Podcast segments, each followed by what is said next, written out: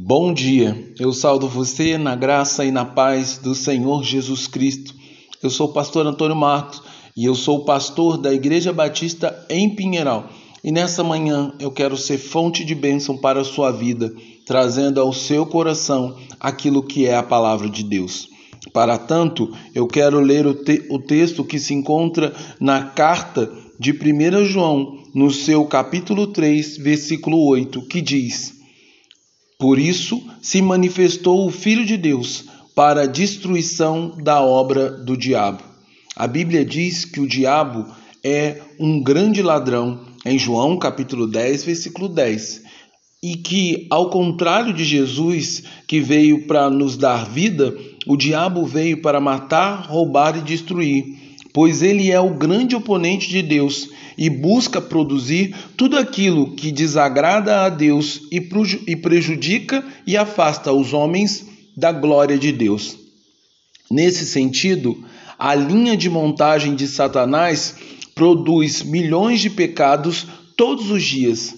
Ele parece os colocar em um enorme avião de carga e os leva para o céu bem alto e os espalha pelo mundo inteiro.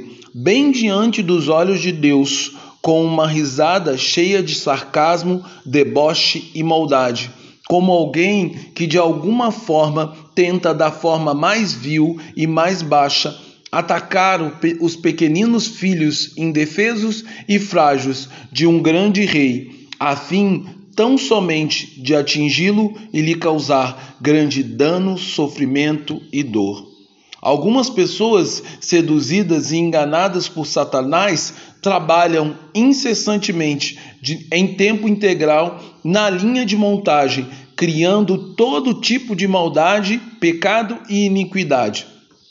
Outras pessoas até pediram demissão de seu trabalho, mas voltam apenas de vez em quando para a oficina de Satanás.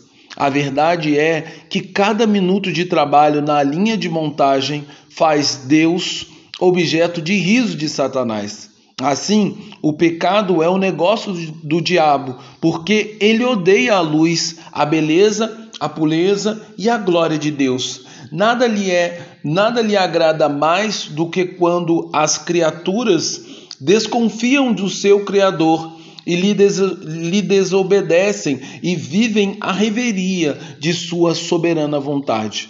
Portanto, o Natal é, acima de tudo, boas novas para os homens e, ao mesmo tempo, boas novas para Deus. Pois, fiel à palavra e digna de toda aceitação, Cristo Jesus veio ao mundo para salvar os pecadores, diz 1 Timóteo capítulo 1, versículo 15 isto é, boas novas para nós. E por isso se manifestou o Filho de Deus para destruir as obras do diabo, diz 1 João 3, versículo 8. Isto é, boas novas para Deus. O Natal é boas novas para Deus porque Jesus veio para liderar não apenas uma greve na fábrica de Satanás, mas sua completa destruição.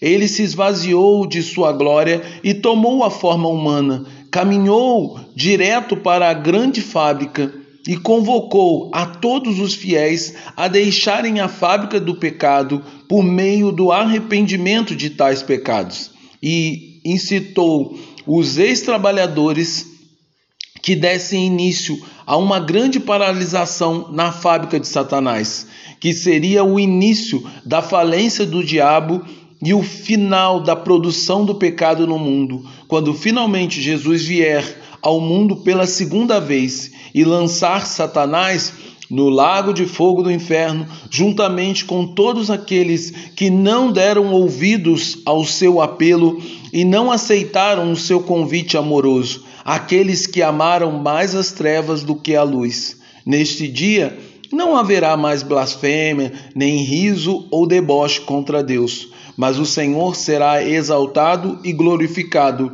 em todos os cantos da terra.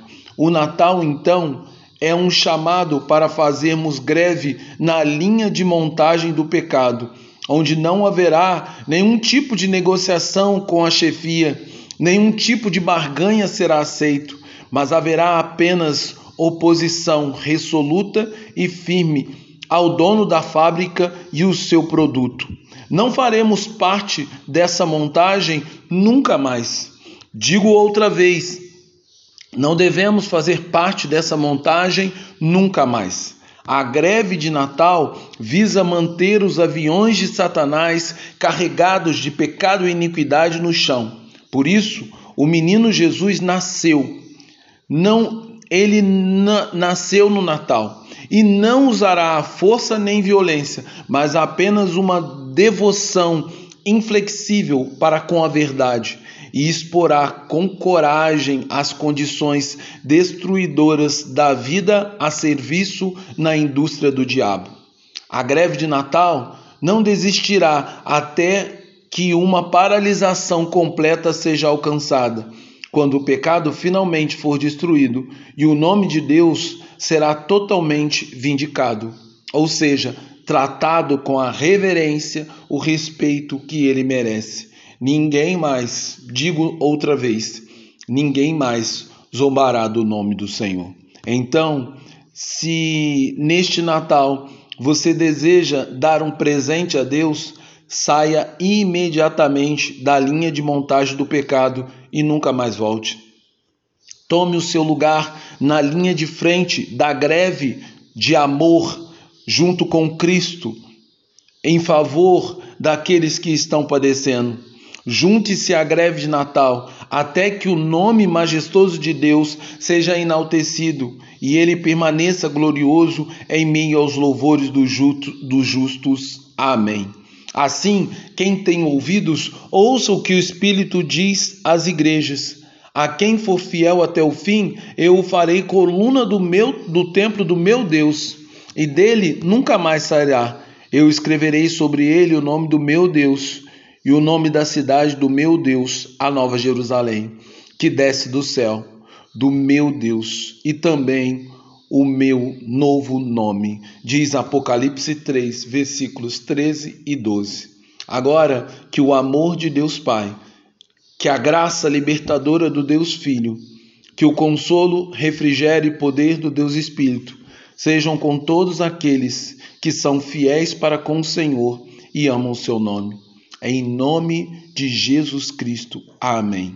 Que você nunca mais sirva na linha de produção de Satanás, onde pecados são produzidos, mas que você viva tão somente para a glória de Deus, em oposição a Satanás e rejeitando todo tipo de pecado.